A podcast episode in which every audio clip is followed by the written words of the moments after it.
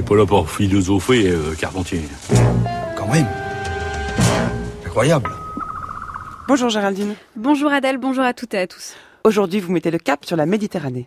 Grâce à cette excellente collection des éditions Mercure de France, le goût 2, dans laquelle paraît le goût de la Méditerranée. Souvenez-vous, il y a quelques jours, je me demandais si une philosophie locale était possible, une philosophie de la région, une philosophie en région ou sur une région.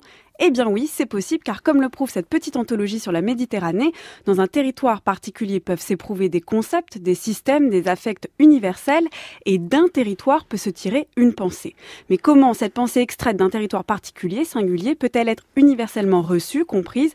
C'est ce que soulève en creux ce recueil de textes sur la Méditerranée. D'Achille, fils de Pélée, déesse, chante la colère.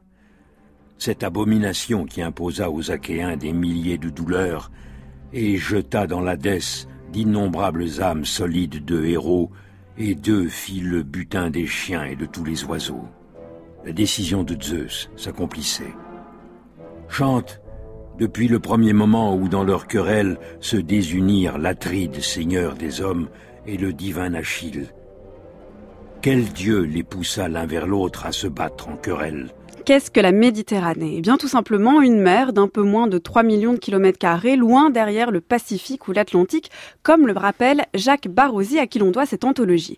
Mais est-ce si simple? Est-ce seulement une mer? À découvrir tous ces textes et entendre ce premier extrait de l'Iliade d'Homère, la Méditerranée semble avoir été plus qu'un lieu de passage, de circulation ou d'échanges commerciaux, des corps de bataille ou d'exploration. La Méditerranée a vu se déployer les esprits, l'imagination, mais aussi les affrontements les plus violents ou les partages les plus forts. C'est que cette mer est à la fois littéralement la mer du milieu, frontière avec l'Orient, et le lieu des origines, celle de la naissance de l'Occident.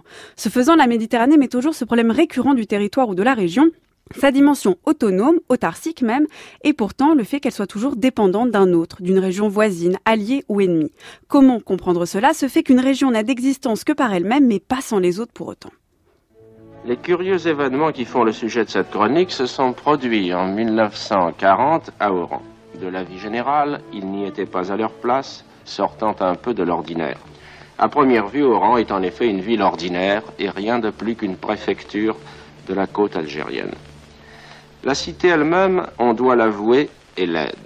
D'aspect tranquille, il faut quelque temps pour apercevoir ce qui la rend différente de tant d'autres villes commerçantes sous toutes les latitudes.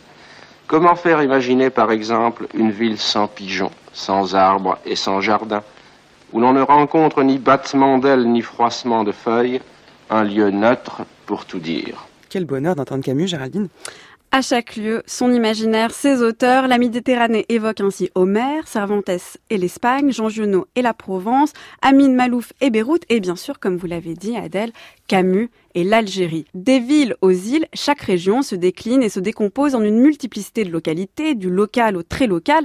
La Méditerranée, comme tout territoire, est une mosaïque qui propose pourtant un visage cohérent, un esprit homogène mais pas identique. De là se transforme grâce à la région et à cette Méditerranée l'idée de l'identité, pas figée mais fluide. C'est vrai qu'à l'heure actuelle, il est assez attendu de promouvoir contre les crispations identitaires une autre idée de l'identité. Identité mouvante, composite, capable de métamorphose. L'histoire de l'Europe le permet, celle de la Méditerranée aussi. Mais jusqu'où? Jusqu'où peut-on défendre l'identité fluide contre l'identité crispée? La question est là avec la région et la Méditerranée, comment être attaché à un territoire sans s'y enraciner avec distance? Je me rappelle la lumière mauve de la cour et les odeurs d'une douce soirée de printemps. Nos mères préparaient le dîner et c'était l'heure de rentrer, mais nous nous attardions, occupés à mettre notre courage à l'épreuve, par défi et sans jamais nous adresser la parole. Depuis quelque temps, à l'école et en dehors, nous ne faisions que cela. Il a glissé la main, puis tout le bras dans la gueule noire d'une bouche d'égout.